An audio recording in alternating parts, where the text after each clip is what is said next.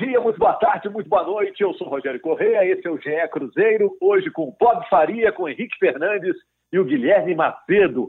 Muitas perguntas para a gente fazer para o torcedor da Raposa. Robinho e Edilson saíram. Qual o tamanho dessas perdas para o time do Cruzeiro, dirigido agora pelo Anderson Moreira? É, e a situação do Léo e do Vinícius Popó, que testaram positivo para o coronavírus? A gente vai falar um pouquinho também da reprise da decisão da Copa do Brasil de 2000. Será que foi a grande decisão do Cruzeiro na Copa do Brasil? O Cruzeiro que tem seis conquistas nessa competição. Qual foi a grande dessas seis decisões, a que se sobressai entre essas grandes finais? Tá tudo bem, Bob, Henrique, Guilherme? Como é que estão as coisas aí? Estamos levando, Rogério. Vamos embora. vamos nessa, né? Tá, tá acabando. Vamos ser otimistas aí. Vamos esperar que e logo as coisas voltem ao normal para que a gente possa desfrutar o nosso futebol ao vivo. Enquanto isso, a gente vê uma reprise bacana, como a gente viu nesse domingo, né? Uma vitória incrível do Cruzeiro. É, o Henrique tá, já estava na labuta, o Bob também, o Guilherme estava de férias e, e já estava ligando hoje para o Cruzeiro, né? Porque saíram Robinho e Edilson. Tem um papo aí que pode sair mais gente, né, Guilherme? Tá tudo bem? Fala, Rogério, Bob, Henrique. Pois é, estamos nessa expectativa principalmente da volta do futebol, mas enquanto ele não volta, a gente vai tentando ver como os clubes se mexem é, nos bastidores, né? Principalmente no que diz respeito ao elenco e como tem essa intertemporada forçada, certamente os elencos serão modificados para esse, esse reinício de competições aí. E sobre os bastidores dessa saída do Robinho e também do Edilson, foi de boa, foi civilizado? O que, que você pode contar para a gente, que o torcedor do Cruzeiro que está acompanhando não sabe? Rogério, então, é, o Robinho ainda não quis se pronunciar, né? A gente tentou contato com ele desde que a gente até foi pego de surpresa com essa notícia e ele também foi, o Edilson também foi pego de surpresa, mas o Robinho ainda não quis se pronunciar. O Edilson se pronunciou, é, afirmou assim ter sido surpreendido pela pela decisão da diretoria, mas recebeu bem, reagiu bem, falou que foi tratado com respeito.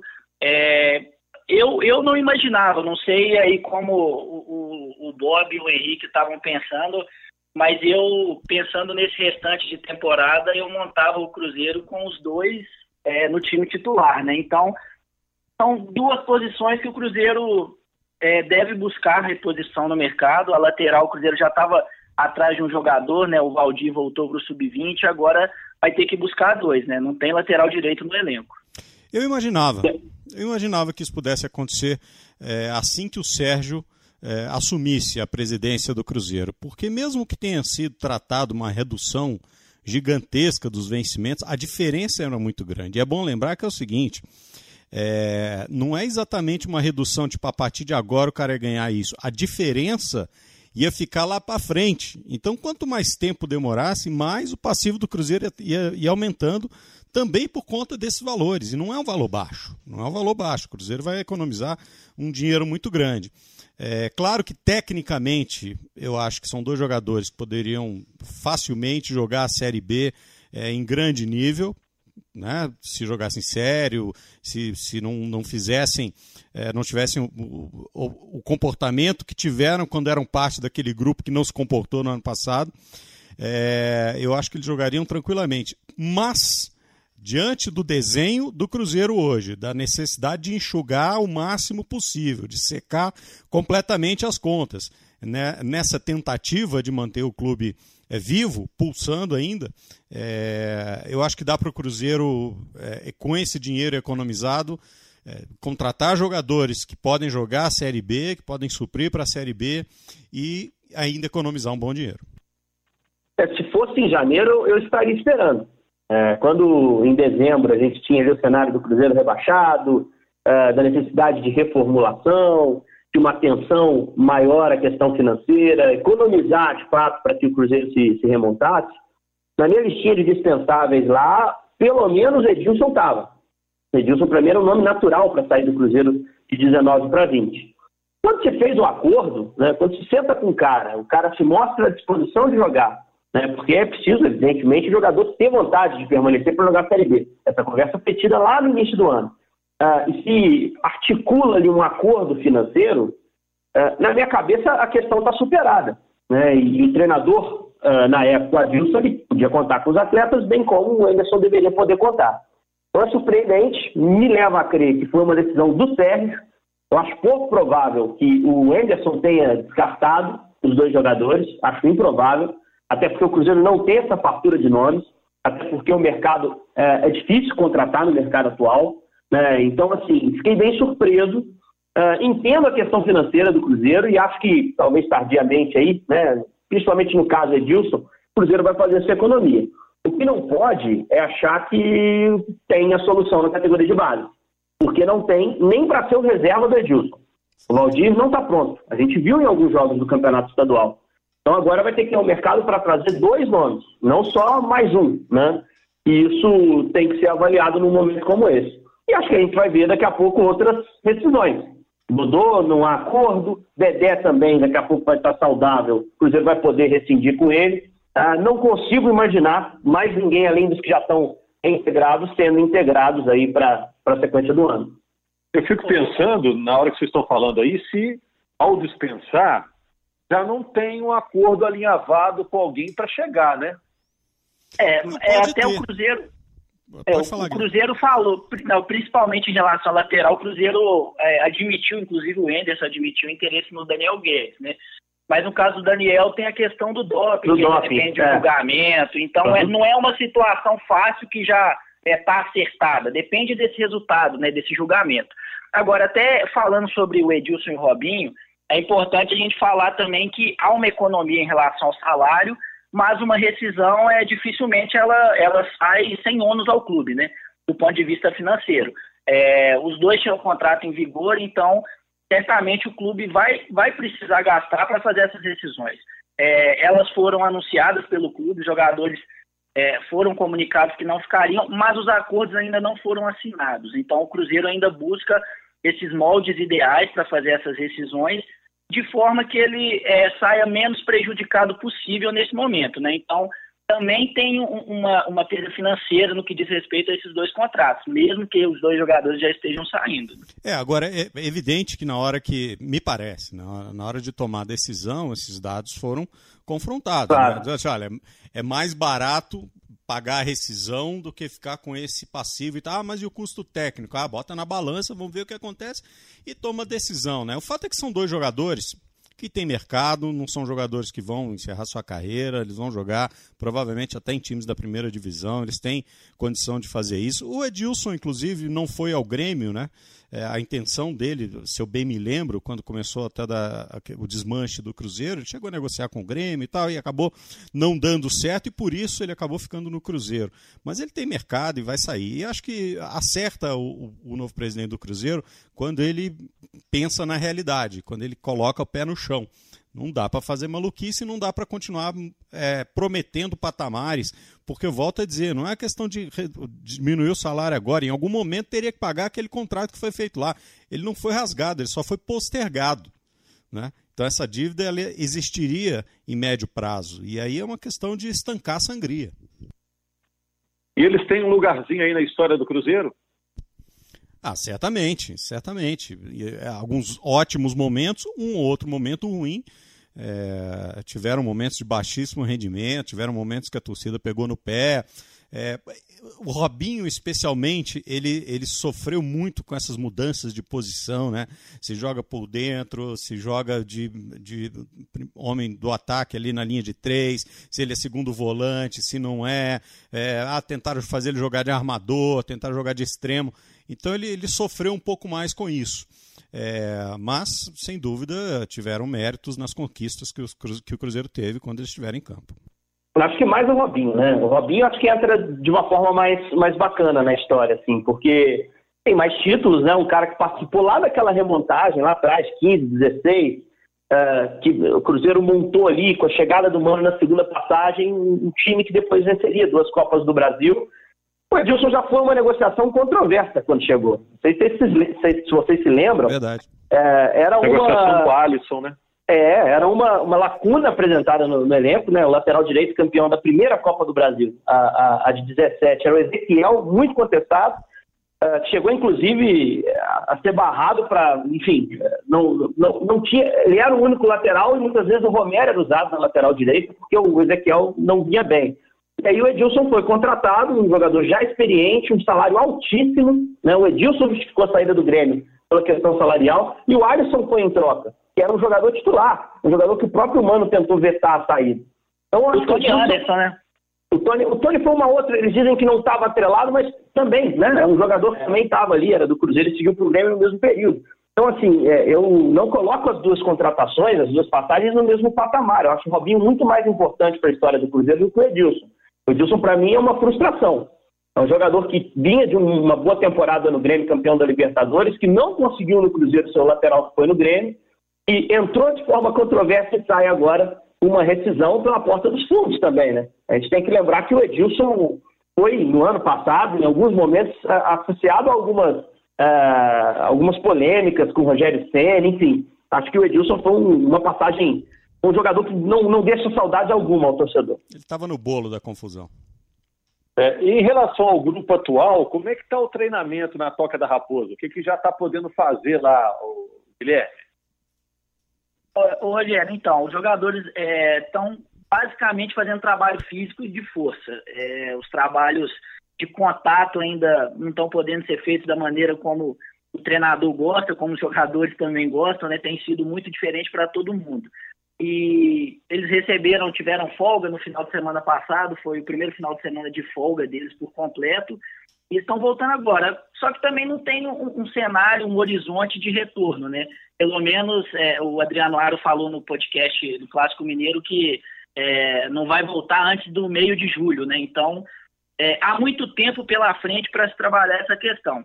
É, agora, resta saber também, é, dentro desse tempo, a gente até falou de saídas, está falando agora de elenco de trabalho, e esses que a diretoria faça essas contratações, essas reposições o quanto antes, né? Porque tem que aproveitar esse tempo para poder trabalhar o que tem nas mãos. E, por enquanto, é, ele nem lateral direito ele tem, né? Como a gente falou. Agora, eu não sei o que vocês pensam sobre esse meio campo aí, com a saída do, do Robinho, né? Porque o Cruzeiro passa a ter o Regis, o Everton Felipe, o, Ma, o Maurício, o Marco Antônio. É, eu não sei se o Cruzeiro é, é, vai, vai brigar tanto para trazer outro meia, né? Não sei o que, que vocês pensam disso. Eu acho que precisa, porque é, o cenário fica meio que o cenário que o time tinha no estadual, né? No estadual ele tinha o Robinho, não tinha o Regis, agora ele tem o Regis, não tem o Robinho. Um outro cara que pode ganhar um espaço nesse ataque é, é o Angulo que é uma opção de lado de campo. Ele pode optar, por exemplo, em trabalhar com o Regis por dentro ou Maurício. Uh, você pode, ele pode dar duas vagas dessa linha por trás do Moreno, uh, a Everton, uh, Regis ou Maurício. E a outra vaga fica para um atacante, um cara mais agudo, como o Angulo.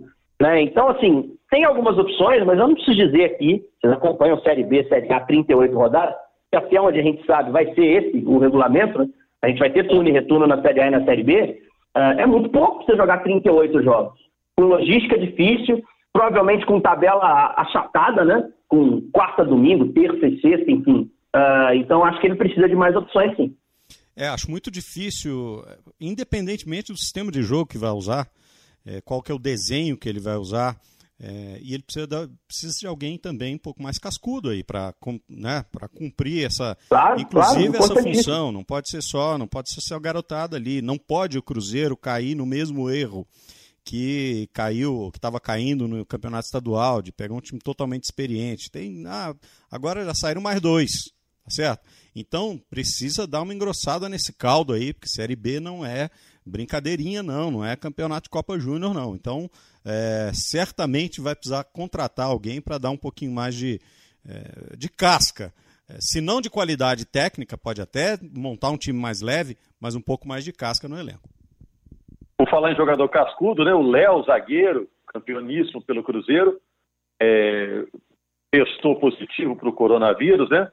Está em casa, mas está treinando em casa, né, Guilherme? Está treinando até com a esposa dele, né? É, pois é, até causou polêmica, né, no sábado, por estar treinando junto com a esposa. É, ela testou negativo, é, ele positivo, enfim. Mas uma orientação até do clube que os dois é, façam esse isolamento, essa quarentena juntos. Ele está treinando, ele, entre os jogadores, né, o Popó e o Jean, é, não, não são tão ativos na rede social como é o Léo, mas os três estão treinando. O, o Ed Carlos, que é o preparador físico que chegou, veio junto com o Anderson, né, que trabalha com o Anderson há muito tempo, passou um cronograma de atividades para eles e eles estão seguindo. É, dentro do que o Cruzeiro está treinando na Toca da Raposa, não está tendo tanto trabalho assim com bola como, como o técnico gostaria, né? Eles não vão sair tão prejudicados assim. É claro que saem um pouco, mas com esse cronograma passado aí pela comissão, saem menos prejudicados. É, boa sorte aí para o Léo, para o Popó e para o Jean nessa recuperação, né? Todo é, o, o, mais importante, o, o, mais importante, Rogério, é que assim, é, que a gente torce, evidentemente, pela recuperação e para que não haja nenhum agravamento de sintomas. Por que, que eu estou falando isso? Já existe um debate na Europa é, em que a situação pandêmica está mais controlada sobre em que condições o atleta de alto rendimento retorna depois da Covid. Porque é uma doença é, desconhecida e, em alguns casos, se relata um, um, dano permanente ao pulmão. Então, é importante todo atleta que é positivado ter um acompanhamento muito rígido, porque o cara precisa é, do pulmão funcionando muito bem para exercer a profissão dele. É, a gente vai se lembrar do Dybala, um dos primeiros jogadores é, a, a contraírem a Covid. Estou positivo quatro vezes. Estou positivo por seis semanas. Por seis semanas. E ele dizia que ele, ele relatava quando ele se sentia bem, ele tentava fazer um exercício um pouquinho mais puxado, cardiovascular, uh, e ele tinha dificuldade em sustentar o, a intensidade do exercício por, por, mais que 10 minutos. Nós estamos falando de um atleta de alto rendimento, um cara que se preparou a vida inteira para isso. Então, além de torcer para que eles se recuperem rápido, para que eles é, consigam evitar o contato das pessoas próximas, a gente torce para que eles não tenham nenhum tipo de problema depois que passarem por isso. Né? Não só do Cruzeiro, como do Atlético, do América. É, é um negócio é feio e a gente ainda está descobrindo né, é. com o que a gente está lidando. E a gente precisa tomar, é claro que a gente, a gente sempre precisa tomar muito cuidado, porque está é, todo mundo aprendendo um pouquinho sobre esse negócio e, e nós não somos exatamente a OMS para falar sobre isso, mas é, há estudos, eu, eu, li essa semana, estudos de complicações cardíacas que são potencialmente maiores em atletas. É, problemas cardíacos é, tendem a ser mais graves em atletas por conta do, da Covid-19 do que numa situação de um cidadão eu diria normal, entre aspas. Né? Então ainda há muita, há muita experimentação, há muita é, coisa sendo descoberta e você tem razão, a gente tem que observar isso com muita calma. É, vamos ouvir os médicos é, com humildade. Outro assunto que envolve as duas coisas, né, futebol e coronavírus, é que o Marcelo Moreno, centroavante do Cruzeiro, doou o equivalente a 500 mil reais a famílias bolivianas, uma atitude bem legal do Moreno, né? O Moreno já está mostrando mais de uma vez que tem desprendimento em relação a dinheiro, né? Não, sabe o que eu acho mais legal? uma nota lá na China para voltar para o Brasil e agora também está fazendo uma doação muito legal. Está de parabéns o Moreno. Sabe o que eu acho mais legal no Moreno, Rogério e amigos? É, é um cara que tem uma noção do tamanho que tem as comunidades em que ele representa jogando. Poucos jogadores têm. Esse retorno dele ao Cruzeiro, acho que foi muito na questão passional. Entrar no Cruzeiro como ele entrou, abrindo mão de grana lá na China, não querendo ouvir outras propostas, voltando, eh, dizendo também que era porque era o Cruzeiro, né? Topar fazer aquela apresentação com a camisa pintada no corpo é, mostra que ele, ele, sabe o papel que tem e ele surfa nessa onda, né? Ele, ele entende a, a, sua importância. Hoje ele é o principal jogador boliviano em atividade, né? Então, é um cara que, que sabe responder a isso e a gente cobra tanto posicionamento de, de, atleta, não acho que seja obrigação, mas é bom quando acontece. E o Moreno acho que dá um, um exemplo muito positivo nesse sentido. É, não é obrigação, mas assim, é, é, uma das funções primordiais do ídolo é o exemplo. Não é? Então, quando a gente vê o ídolo dando exemplo, ele está cumprindo a função dele também. Porque eu acho que a educação coletiva, a educação social, ela passa pelos bons exemplos também. É, independentemente do tamanho da contribuição, o exemplo é, é muito legal. E a contribuição dele foi bem vultosa, né? Agora, só para a gente fechar, gente, é, a gente acompanhou ontem pela Globo a reprise da decisão da Copa do Brasil de 2000, com a narração original lá do Kleber Machado. É, o Cruzeiro ganhou do São Paulo de virada, com gols no finalzinho do jogo, né? Um gol do Fábio Júnior e um gol do Giovani. Vocês diriam que foi a final de Copa do Brasil mais impactante dessas seis que o Cruzeiro ganhou? Talvez a de 96 não. supere, né? É. É. Para mim, a, a, mais, a mais incrível é a 96. O Cruzeiro foi pronto para perder o jogo em São Paulo. Estava é, enfrentando um dos melhores times que o futebol brasileiro já viu. Palmeiras, do primeiro semestre de 96, era sensacional. Era um timaço de bola e era na casa dos caras. Era Você tá muito difícil. A, a, é, o Palmeiras tá já era. A fria do comentarista. Eu estou perguntando o coração da imensa torcida do Cruzeiro. Foi essa que impactou mais? Ah, eu acho que cada um, cada um deixa uma marca, né, pro, pro torcedor. Eu acho que e depende muito, como são, são é um período muito é, amplo, né, da primeira até a última, são gerações diferentes. Então depende em que momento da vida o cara experimentou aquilo. Eu acho que tem toda uma uma, uma memória afetiva nesse tipo de, de colocação. É, é muito difícil medir. Acho que para cada geração, aquela conquista daquela geração acabou marcando. Vocês se lembravam, vocês se lembravam, vocês se lembravam da bola que o Clebão tirou em cima da linha, logo depois do segundo gol? Aquela bola é uma bola que foi meio negligenciada na história, mas é quase que um gol do Cruzeiro. Verdade. Porque se entra era 2 a 2 o São Paulo ia pelo, pelo gol fora, era campeão. Então, assim, é, essas reprises também ajudam a, a, rever esses lances pontualmente. Você acha que a de 96 foi, foi mais marcante, o Guilherme? É, eu acho que sim, pelo que o Henrique falou, né? Pelo time do Palmeiras, pelo que se esperava daquela decisão, é, talvez tenha sido mais impactante. Só que o que pesa a favor da decisão de 2000, se é que podemos dizer assim, é que foi do Mineirão também, estava lotado, o Cruzeiro saiu atrás do placar, foi buscar a virada no final com é, dois gols em dez minutos, pela forma como aconteceu tudo. E talvez tenha, eu acho que é, é muito o que o Bob falou mesmo, né? Vai depender de como cada um vivenciou isso. Eu é, não tive a oportunidade de vivenciar é, a época nenhuma das duas, né? Ambas eu assisti reprise, assim como outros títulos da década de 90, início dos anos 2000. Então, assim, é, eu, eu acho que a de 96, assistindo friamente, depois de tantos anos, eu acho que ela, ela foi mais impactante.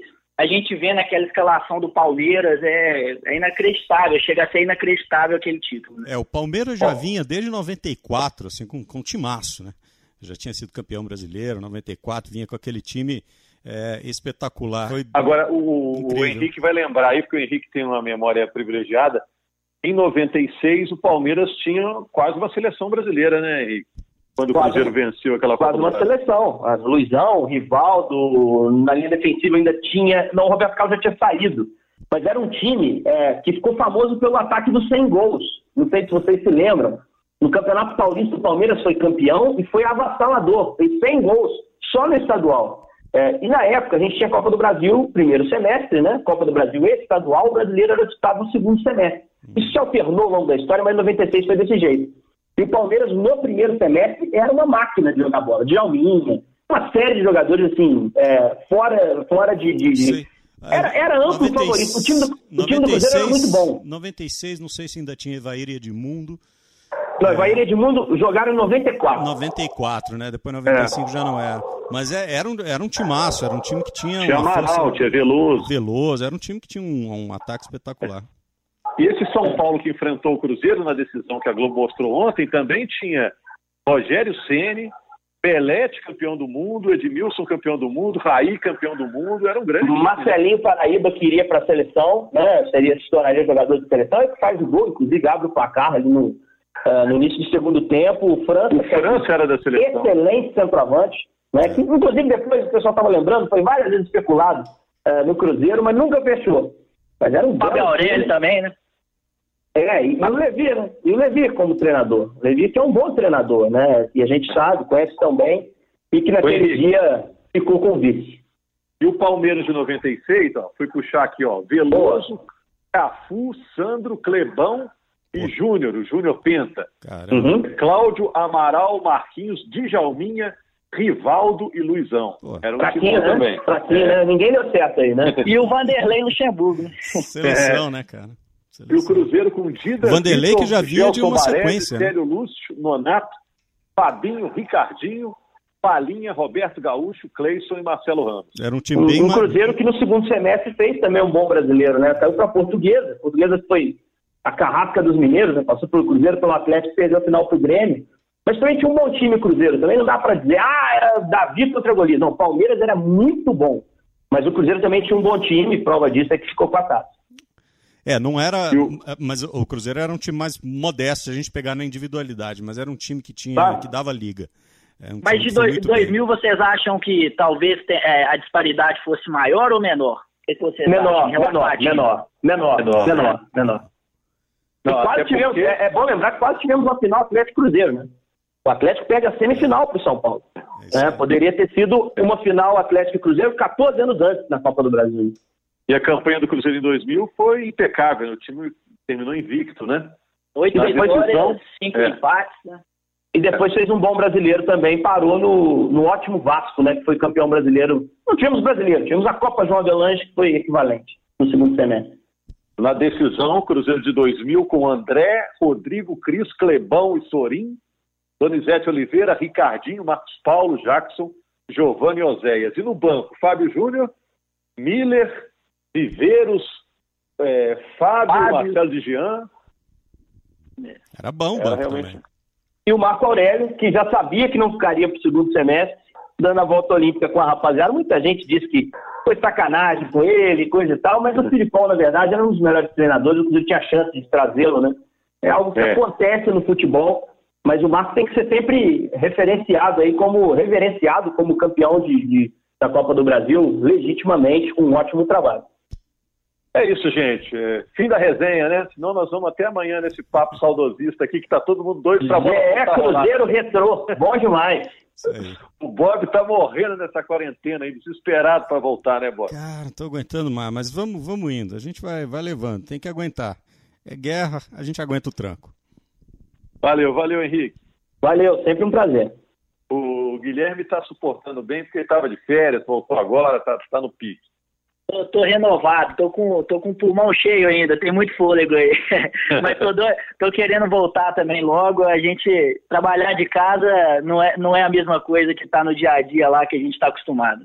Beleza, é isso mesmo. Quem gosta do trabalho, tá doido pro trabalho voltar. Quem já está conseguindo aí responsabilidade voltar, de máscara, álcool gel, evitando aglomeração, é importante. Obrigado a todos. Na segunda-feira, uma edição nova do GE Cruzeiro Grande abraço, hein? Você acompanhou no Globoesporte.com.br podcasts, no Apple Podcasts, no Google Podcasts, no Castbox ou no Pocket Casts. Tchau, gente!